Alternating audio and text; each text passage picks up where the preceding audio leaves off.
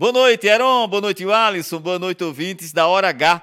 O ministro Alexandre de Moraes do Supremo Tribunal Federal determinou a soltura de um paraibano que foi preso com um pouco mais de 5 gramas de maconha e menos de meio grama de cocaína. O fato ocorreu em Cajazeiras, no sertão do estado.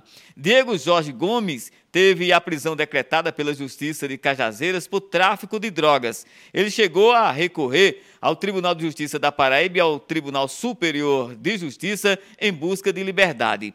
A defesa alegou ao magistrado que a quantidade de droga foi ínfima para configurar o crime e pontuou que o rapaz é réu primário com residência fixa e trabalha é, e também é dependente químico, por isso nada justificaria a prisão preventiva. Alexandre de Moraes acatou o pleito da defesa e disse não haver necessidade de manter o paraibano preso. Mesmo assim, autorizou a Justiça da Paraíba a decretar medidas cautelares.